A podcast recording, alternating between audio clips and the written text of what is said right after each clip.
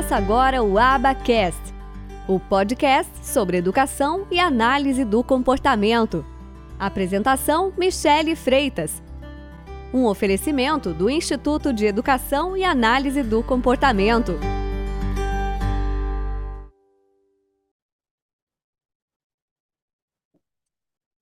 So, hi everyone. Hi, Polly. Thank you so much for being here. Uh, I'm really happy that we are having our second talk, and I really expect expect that we can have like other talks because we have so much to cover, so much that so many people are not talking about, and we need to bring awareness to different and important topics. So I want you to I want to welcome, thank you, and I just want you to introduce yourself, please, for everyone who is watching or listening to us. Sure. Uh, my name is uh, Dr. Paul Gavoni, but my friends call me Paulie. I expect people just to call me Paulie. Um, and uh, I've been in uh, the field of behavior analysis since 2004. I've done a lot of work in education. I've done work in uh, private organizations, and I've done work in sports. And uh, I love helping. I love inspiring people and helping people uh, use the principles of uh, the science of human behavior for helping themselves and others. Right. I, I love inspiring people, and of course, I've you know written about a, a bunch about it, a podcast about it, and uh, you know it's it's really my passion. So, and especially especially when it comes to education, because I think you know what is more important than educating our youth. Um, so uh, that's where a lot of my passions lie. Great, and I just want to find your book here. Oh, here no. Uh, well, I don't know if you have your book near you, like easily. Um, which I I have five of them, so which depends which one we're talking about. Five of them. Oh, so let's already show people, and all um, of them, uh, people can like, uh, buy in Amazon, right? Here's one of them right here.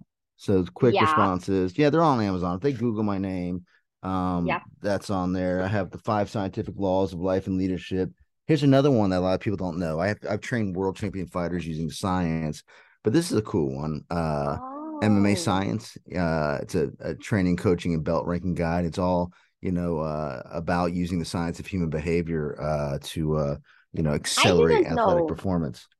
I didn't know yeah. about that one.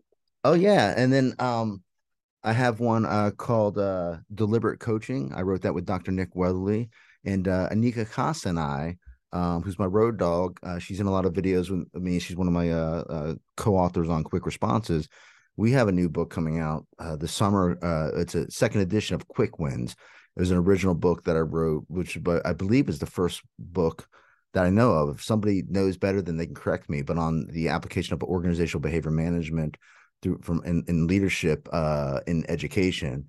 So that was uh 2014 or 16. I wrote that one, and Nick and I have just completely revamp the whole thing and uh, so that's quick wins um, and again it's about the, the science of organizational behavior management for initiating change in education and sustaining change. So uh, we're we're excited about that one. Great. So what i what i think that it's so interesting on what you were saying is that you just show it to me and to anyone who is interested that we can have different applications of the behavior science.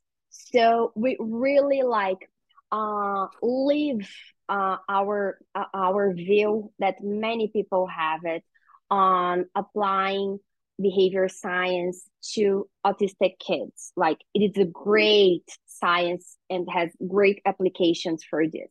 But we, we can also use it in a different perspectives, models, ways so usually people they don't have this knowledge yet.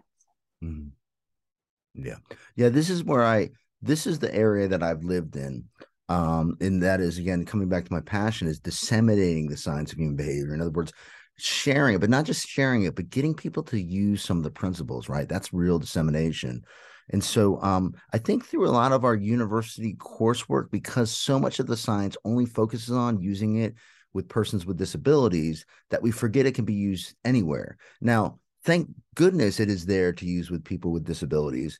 Um, but we won't want to forget that it's that we can use it in anything and everything that we do. Parenting, I use it in mixed martial arts and business and uh, coaching and training and and uh, if you like uh, art, you can figure out a way to use it in art. You know, if you like music, there's a way to leverage it in music because it's all about anywhere that people are behaving.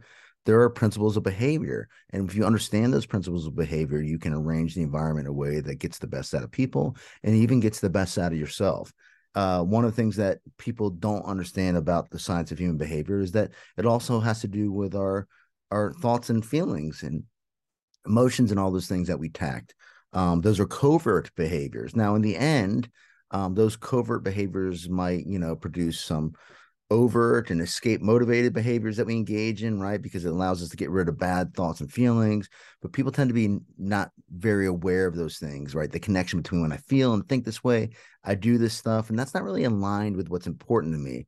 And uh, you know what? What the the trick there is that we need to initiate and engage in behavior that's going to move us towards our values when there's a misalignment to it, and you know maybe eventually those thoughts and feelings will start to go away. Uh, but but the point is that science of human behavior even applies to what we think and feel because that's just an environment within us, and those are just behaviors occurring within that environment. Great. And talking on these different applications of the behavior science that we are really trying to expand, people be more aware, aware, aware of these applications. We have OBM, Mm. And you also that it that it stands for organizational behavior management. But mm. when when also when people think about OBM, they think about business. Like mm. uh, they don't really in many occasions connect OBM with education. So what could you tell us about that topic? Yeah, yeah it's usually uh, almost always until I started talking about it and writing about it connected with um, with business. So organizational behavior management is it's a science of human behavior for you know making a positive difference in any organization and a school is an organization a district is an organization. In fact a classroom is very much like an organization because the teacher is like the ceo and all the students in there are like little employees and they're all trying to produce something an important result that we call achievement right? Student achievement. And so they all have goals that they're working towards and there's feedback processes and there's routines and procedures in this so it's a system that's going on within these within these classrooms and so you can zoom in at that level and it can zoom out to the school the district the, the state anywhere uh, organization behavior management really is like uh, I, the science of human behavior is the DNA of leadership, and the science or the organizational behavior management is the greatest leadership toolbox. Um, because when you understand, because the measure of a leader can be found in the behavior of the followers, um, and so a lot of people will lead just based on the results. Uh, but there's a lot of ways to produce results, and it doesn't necessarily add up to good leadership. Like you could cheat to get a result. You could use coercion, right? Forcing people to do things and doing things unethical and making this stuff happen. that's going to produce the result. Um, you know, my values dictate that, you know, we, to get the greatest results, we want to bring out the best in the people. We want to do that by systematically leveraging positive reinforcement to help them reach their potential. And if we bring out the best in people and they're happy in the organization, they're performing well, and they're reaching their goals, then there's a really great chance that we're going to get really great results because when we leverage positive reinforcement, people will go above and beyond even when you're not looking uh, as opposed to when you coerce them, when you force people to do things, they're going to do just enough to get by and only when you're looking. It's why most of us do the speed limit, uh, you know, at least in the United States, because we tend to avoid getting a ticket, right? So we and we tend to only do it when there's a cop present, right? That's when we're really yeah. hyper vigilant on whether we're doing the speed limit or not. But as soon as they are in the rear view mirror, we're speeding back up again because our behaviors of driving the speed limit are under contingencies of negative reinforcement. So when leaders understand this piece, especially in schools, which I don't know what is more important than education, they can begin to leverage the power of the science to bring out the best in say the, the teachers so they can bring out the best in the students because in order to bring out the best in the students we have to bring out the best in the teachers. In order to bring out the best in the school leaders the district leaders need to bring out the best in the school leaders. So there is this connection and when we do this we end up getting this amazing result in in schools like we get great retention um, we get of course great student achievement behavior problems are minimized, morale goes way up. And listen, morale is like a really important thing um, because it, it's tied into like all sorts of mental health issues if we feel afraid and and it also ties into our performance my fighters if they don't feel safe right if i don't teach them really good defense they tend to be very defensive right? And they can't access their offensive weapons because they don't want to be hurt. And it's the same thing in the organization. If we're beating people over the head and trying to force them to do things, people tend to get like this tunnel vision, right? And so it means they can't access their full repertoire of behavior in order to be successful. And so, unfortunately, good people will engage in bad leadership because they see that it's working in the moment, right? They're seeing like, well, if I yell at people or if they force them to do this stuff, that's the only way you get them to do it it does work, but it's winning the battle but losing the war. You're getting temporary behavior change at the expense of all those other pieces, like long term pieces like morale and retention, right? And sustainability uh, across the schools. So we really need to, you know, have organizational behavior management in place um, to to to bring in whatever initiative that we have. Like for example, you know, I work for Professional Crisis Management Association, and we have like a crisis management process in there. Well, we don't want people to have to restrain, right? This is the science of human behavior for preventing and managing behavior, even like very dangerous behavior. But we don't want that to happen. We want to we want to prevent that from happening in the first place. So having a systematic process that drastically decreases the likelihood that students are going to act out by empowering the teachers, right? By empowering the school leaders with this knowledge of uh, human behavior it just it's where it's at. It's the key to improving education across the world. Great.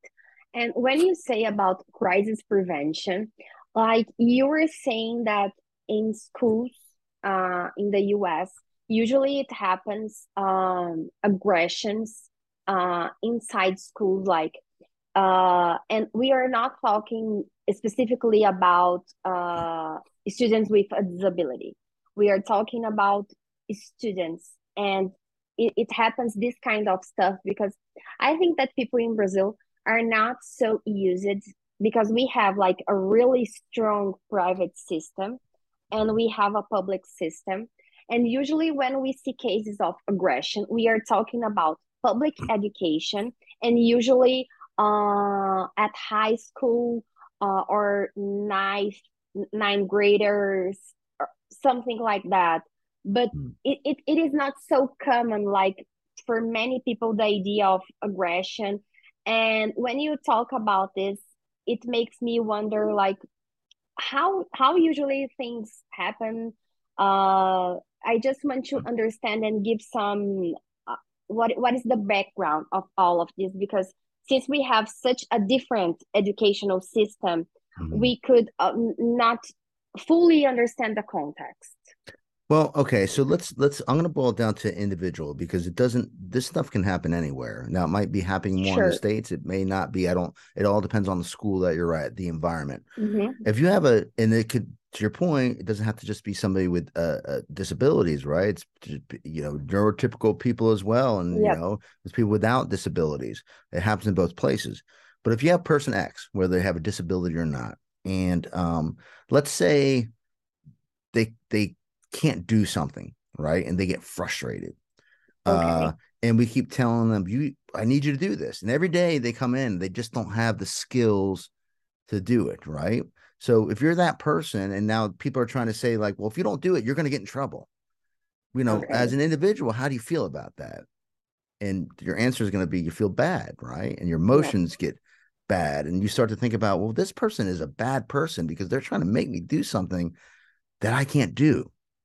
And mm-hmm. so this environment now, this classroom environment, the school environment becomes aversive. It's like, I don't really like school very much, you know, whether I don't want to be here. Now, if you're a person with disabilities, you might not have that thought in uh, like if you have a severe disability going through your head, but you know that this present, these all the stimulus in the environment, right? Especially that educator, whoever it is, I don't want them to be around me right now. The educator is charged with teaching you what to do. So they might come over and like say, you know, okay, do a hand over hand with somebody to prompt them to try to write if it's a student with disability they can't write, right? Well, if that student has been exposed to adults who have been trying to make them do stuff, right? Mm-hmm. That might get them to flare their arms. And yeah. now the adult might react in a certain way, right? And be like, well, you can't do that, and try to grab them and hold them. Well, if they grab them and hold them in a way that inadvertently puts them in pain, even if they're well meaning, right? Uh, now, again, that adult becomes even more coercive, which means that that student doesn't not want to be in that classroom even more.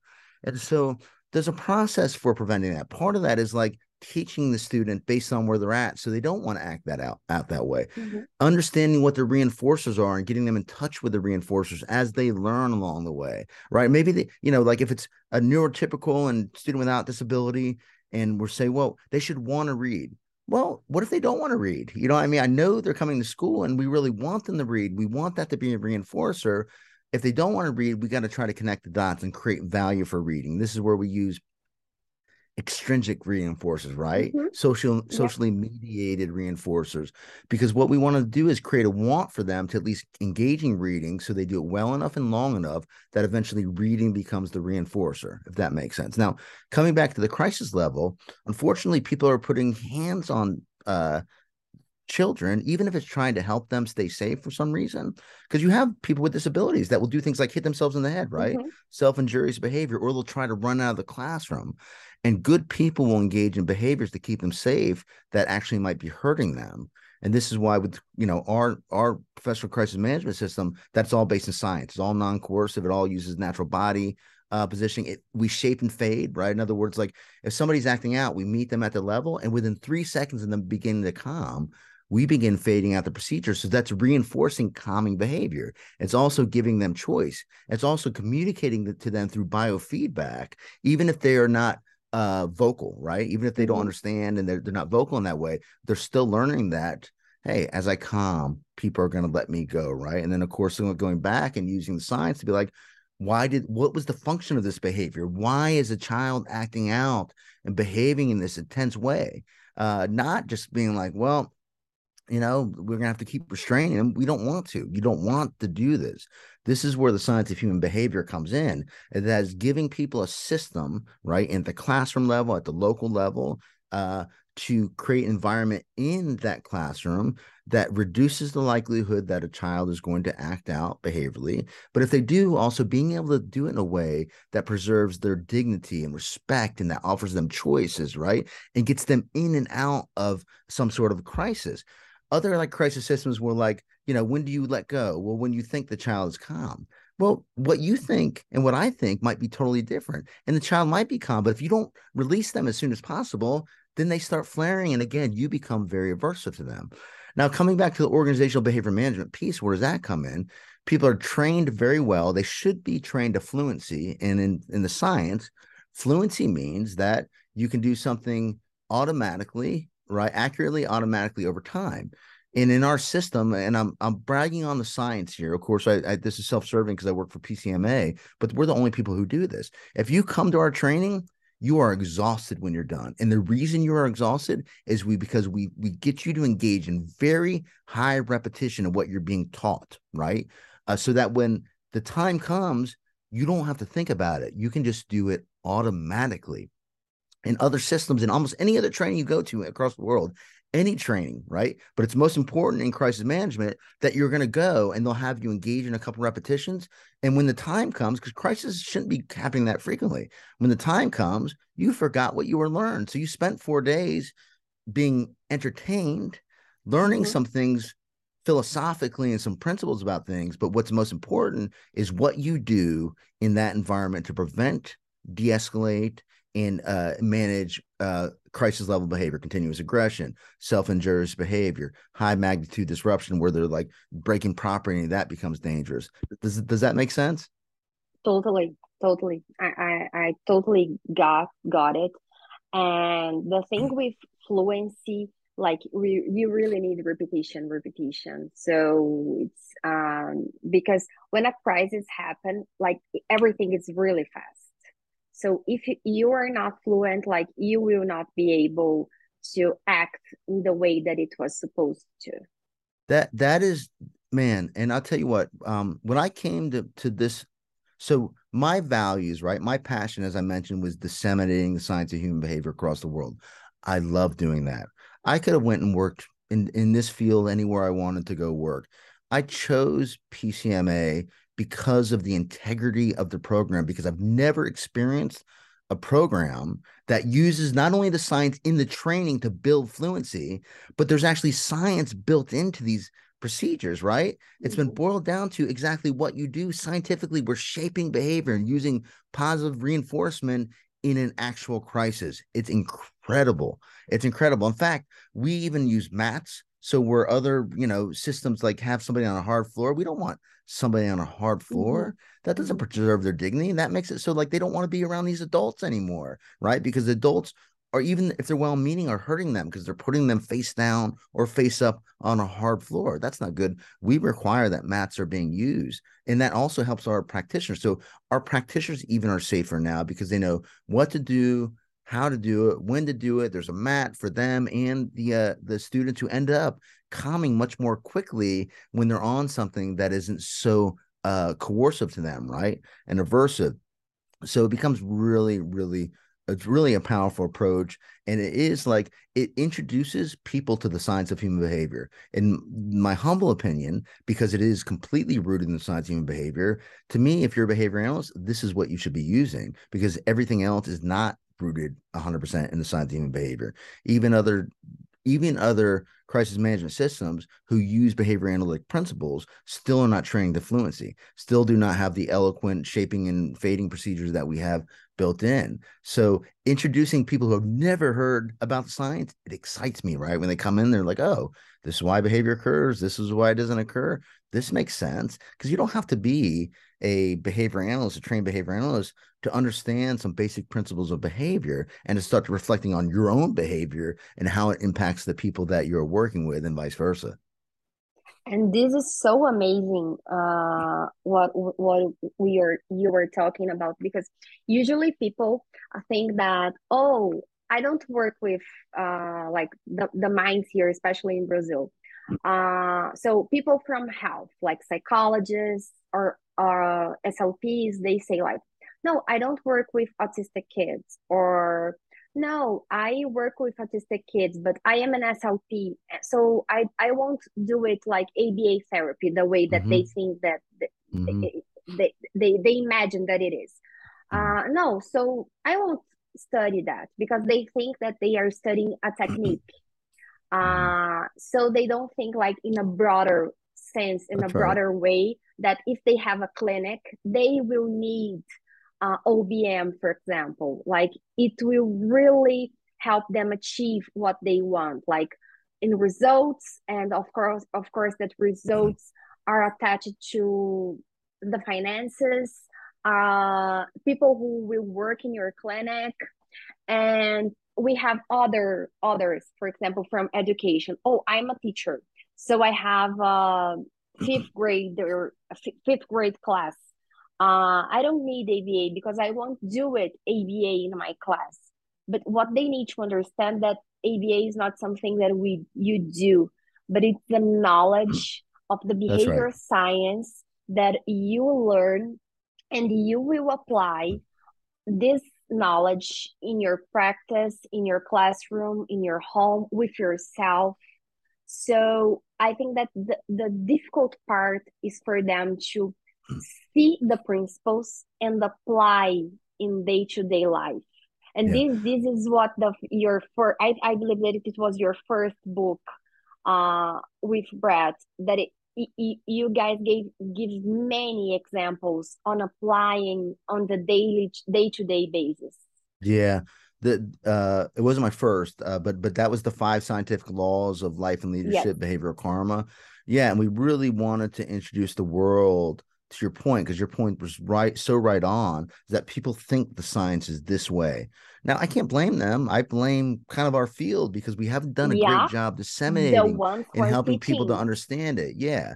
Which was the point of the book is like saying, no, like this is the way it is. So if you're a speech and language person, like if you understand how to help your the, you know, your client, your learner uh during your speech and how you know what are the principles behind the learning and not and because that's all behavior you know you have to get them into engage in a behavior if they're going to improve their speech. Speech is behavior. We, we got verbal behavior going on there and understanding these basic principles can really help them. But also in our field um, we've had too many behavior analysts come out and make the speech language or the ot folks feel like they're doing the wrong thing right instead Yeah, of yeah. looking at what they're doing well and maybe explaining the principles of it instead of pairing with them, right?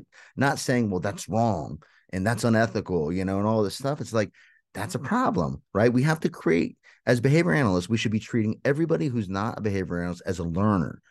You know, we can't just look at that learner in the environment. Everybody else in that environment is also a learner, and we have to, to help them understand the principles of human behavior. And I don't mean by just telling them, I mean, let's produce a positive result for them. And then, you know, so it's getting them in touch with positive reinforcement and then explain, like, hey, there were some scientific principles behind that. You want to hear about it? Not saying here are the principles, let's we need to just do this. No, make a difference first, right? And then once you make the difference for them or help them make a difference for themselves, then you can ex- begin to explain some of the scientific principles beh- behind it if they're interested in hearing about it. But we don't want to force feed the science down people's throats.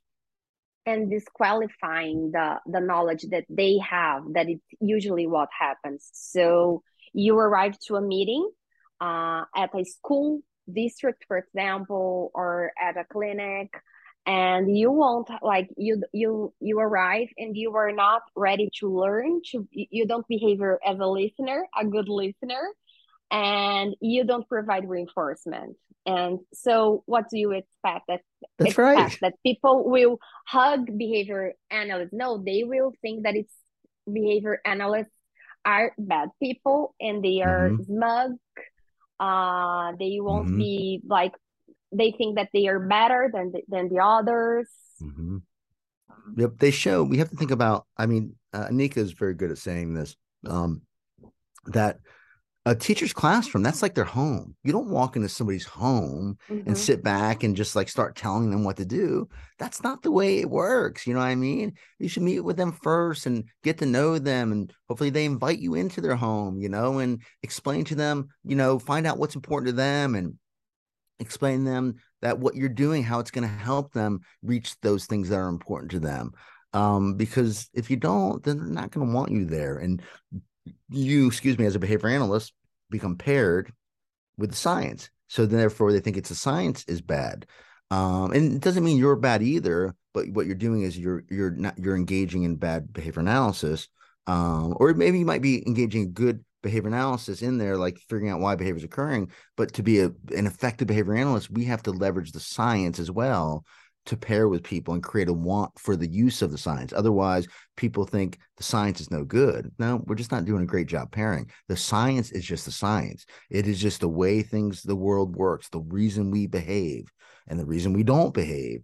Uh, and now how we wield it as behavior analysts, we need to shape up our own performance here a lot. Great, great. And I love it, this compar- comparison. I will use it. I will credit her, but I love it, the, the comparison about the home. Like it, it, it is their home. So uh, it is also like this in a clinic. If you enter someone's practice, uh, like it, I love it. I just love it. And what is the area that could bring all all of we are talking about here the area who will bring uh, and teach all of this for everyone is OBM. Yeah. Do you agree with me? Yeah, I I really do. Um, because you know, um, Aubrey Daniels, who you know is the godfather of OBM, um, he really started speaking about it in a very practical way, and that's where the bells and whistles went off for me. For me, I'm like, I when I was when I was in schools, um, they had asked me to, you know, help turn some schools around, and they had something in schools called school-wide positive behavior supports. Have you have you ever heard about that? Mm-hmm. Yes. Right. So it's like a systematic approach for being positive with the students and teaching them and reinforcing their behavior. And uh, the school had been trained. All the educators have been trained in school-wide positive behavior supports. But when I walked in there, like the kids were off the chain, man. They had taken over the schools. I'm like, what is going on? And uh, somebody said, you know, hey, do you think you can help improve, you know, the school, turn around? I thought, no, what am I going to do here? It's a mess. But I also thought, well, you know, while I don't have confidence in myself, I do have confidence in the science. So I said to somebody, well, it seems like we need like school-wide PBS for the adults, right? Because if we're going to bring out the best in students, we got to bring out the best in adults, and they look like they're down, their morale's down. And they said, well, um, there is something called that uh, like that. It's called organizational behavior management. She handed me this book coincidentally. It's called Bringing Out the Best mm-hmm. in People mm-hmm. by Dr. Aubrey Daniels. I actually teach the course at Endicott on this now, which is unusual. And I read it and I thought, all right, this makes sense to me. It's what I learned about the science, right? Just the principles of the science of human behavior apply to organizational level. And so that's when I started doing some, uh, you know, some some of the approaches in there, very simple things and uh, that that that's actually the book that uh, Nika and I have coming out called Quick Wins. It's it's about what I originally did and how we took that and did it elsewhere um, because it friggin' works, which is incredible. Um, we created a want for the people early, made small changes, shone a light on it, so more people wanted us to do things and they also wanted the changes so they believed in science some more and we believed in ourselves. We're like oh this stuff works you know because it can be a daunting task especially if you don't see anybody else doing it right? It's like you know yeah. pioneering in that area. And so there's been other people also like dr carl binder has uh some good stuff he does with his uh, performance thinking network and six boxes um, where he speaks in common language and he, he talks about the importance of this that if you know there's a lot of complex stuff out there like Thomas Gilbert's stuff on human competence or William Abernathy's stuff on uh you know, on um uh, scorecards and and performance uh it can get very sophisticated. And um as I see it um complexity is the enemy of not only execution but scalability and yeah. so we got to keep things simple for people. And our science is supposed to be, you know, we're supposed to it's supposed to be parsimonious, right? It's supposed to be simple.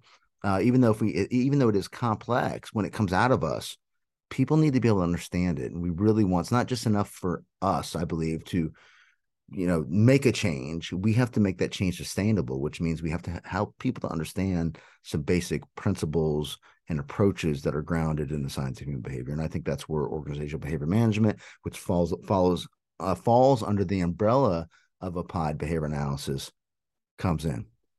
Yeah, and definitely will apply if you if you have if you work at school or if you run a school or if you run your own team on your clinic on your practice uh so like everybody needs everybody needs these so it it really I think that if if people uh, they did not plan at their 2023 planning of studying, definitely OBM should be there.